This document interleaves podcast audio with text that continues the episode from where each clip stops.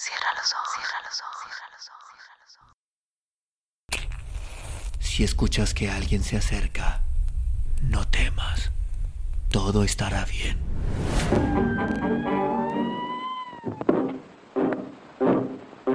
Oh, I'm going down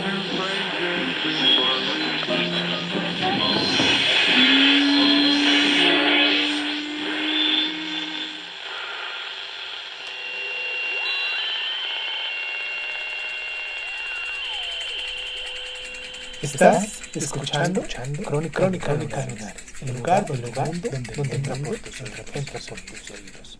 Bienvenido. El signo. Friedrich Nietzsche. A la mañana después de aquella noche, Zaratustra se levantó de su lecho, se ciñó los riñones y salió de su caverna, ardiente y fuerte como un sol matinal que viene de obscuras montañas. Tú, gran astro, dijo, como había dicho en otro tiempo, profundo ojo de felicidad, ¿qué sería de toda tu felicidad si no tuvieras a aquellos a quienes iluminas? Y si ellos permaneciesen en sus aposentos mientras tú estás ya despierto, y vives, y regalas, y repartes, ¿cómo se irritaría contra eso tu orgulloso pudor? Bien, ellos duermen todavía, esos hombres superiores, mientras que yo estoy despierto. Esos no son mis adecuados compañeros de viaje. No es a ellos a quienes yo guardo aquí en mis montañas. A mi obra quiero ir, a mi día, mas ellos no comprenden cuáles son los signos de mi mañana. Mis pasos no son para ellos un toque de diana.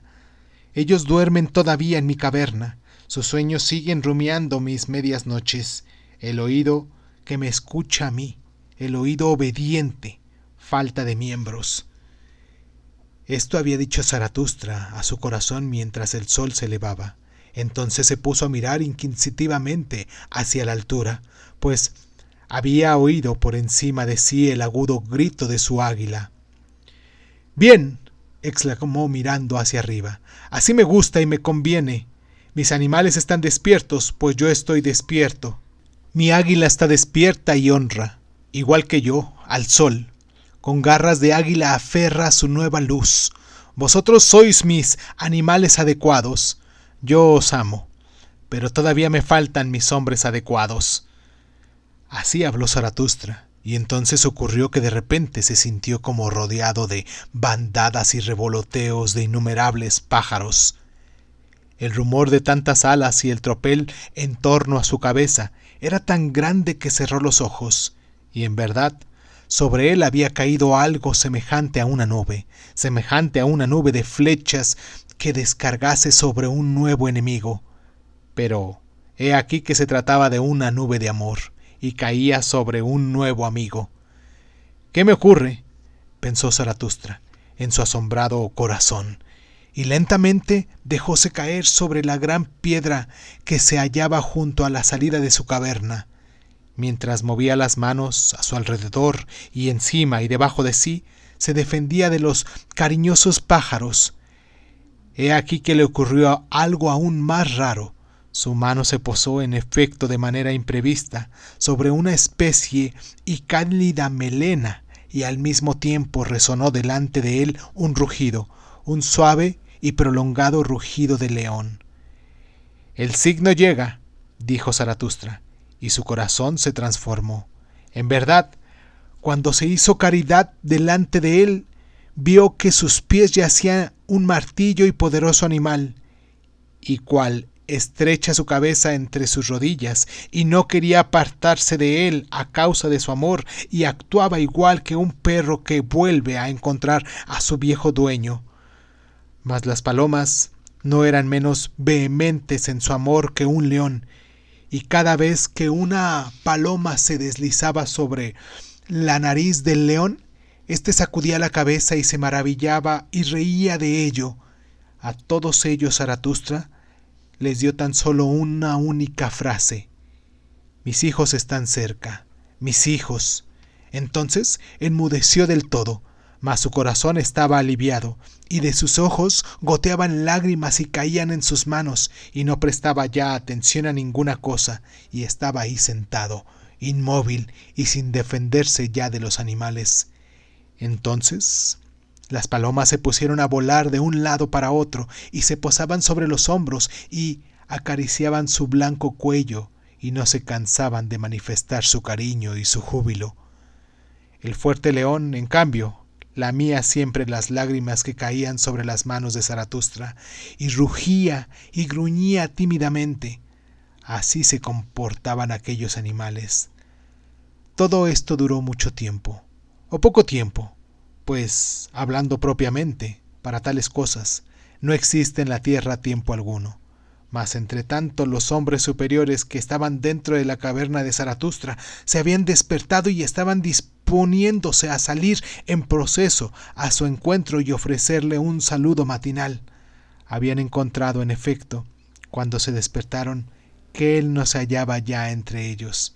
Mas cuando llegaron a la puerta de la caverna y el ruido de sus pasos los precedía, el león enderezó las orejas con violencia, se apartó súbitamente de Zaratustra y lanzándose, rugiendo salvajemente hacia la caverna, los hombres superiores, cuando oyeron el, rugir, gritaron todos como una sola boca y retrocedieron huyendo y en un instante desaparecieron. Mas Zaratustra, aturdido y distraído, se levantó de su asiento, miró a su alrededor, permaneció de pie sorprendido, interrogó a su corazón, volvió en sí y estuvo solo. ¿Qué es lo que he oído? dijo por fin lentamente. ¿Qué es lo que me acaba de ocurrir? Y ya que el recuerdo volvía a él, y comprendió con una sola mirada todo lo que había acontecido entre ayer y hoy, aquí está, el efecto, la piedra, dijo. Se acarició la barba. En ella me encontraba sentado ayer por la mañana, y aquí se me acercó el adivino, y aquí oí por primera vez el grito que acabo de oír, el gran grito de socorro. Oh vosotros hombres superiores, vuestra necesidad fue la de aquel viejo adivino que me vaticinó ayer por la mañana. A acudir a vuestra necesidad quería seducirme y tentarme, Oh Zaratustra, me dijo, yo vengo para seducirte a tu último pecado. ¿A mi último pecado? exclamó Zaratustra, y furioso se rió de sus últimas palabras. ¿Qué se me hace reservado como mi último pecado?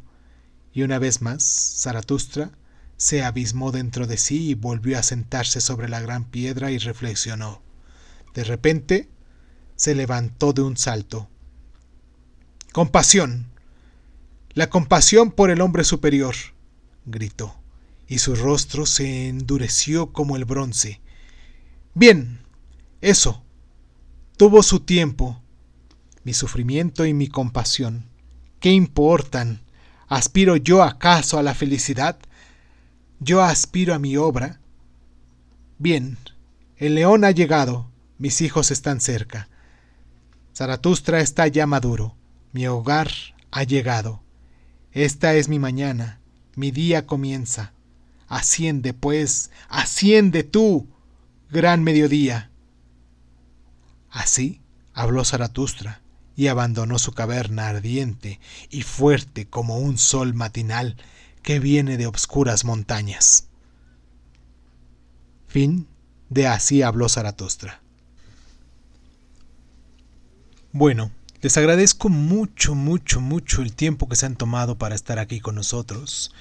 Cada semana hemos estado subiendo aquí a la plataforma todos y cada uno de los de las separaciones que se hacen aquí del libro de Así habló Zaratustra. Espero que hayan disfrutado cada uno de ellos y vuelvo a decirlos, les agradezco a todas las personas, a todos esos lunares que nos acompañan cada semana, cada martes a lo largo de todo este año que se han estado haciendo esto. Espero que se den el tiempo, los que no han escuchado completamente todos y cada uno de ellos, se den el tiempo de regresar algunas semanas al, pasado y buscar aquí en el programa Así habló Zaratustra de, de Friedrich Nietzsche.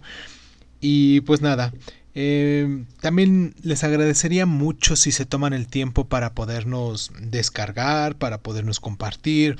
Y si se sienten con muchas, muchas ganas de poder agradecer o, en cierto modo contribuir con nosotros un poquito de forma económica, recuerden que tenemos una, mm, una forma de cómo pueden hacernos llegar a ustedes este, sus donaciones por medio de PayPal. Nos encuentran así como, como Irving Sun. Quien tiene PayPal sabe que es muy muy sencillo hacer una donación. Y pues nada, los espero en la próxima... Eh, ¿Cómo decirlo? Quizás en la próxima colección.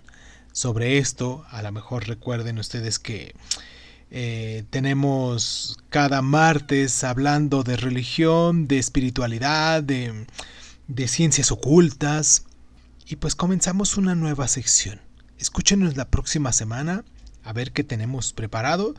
Agradezco mucho a las personas también que se han tomado el tiempo para podernos brindar un poquito de, de, de, sí mismas, que nos comparten en las redes sociales, que nos mandan mensajitos, correos electrónicos, nos comentan un poquito sobre esto.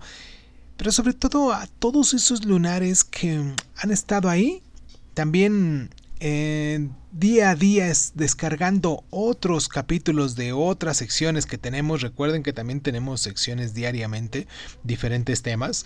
Antes de despedirme, agradecer a nuestros patrocinadores, que sin ellos quizás esto no se haría.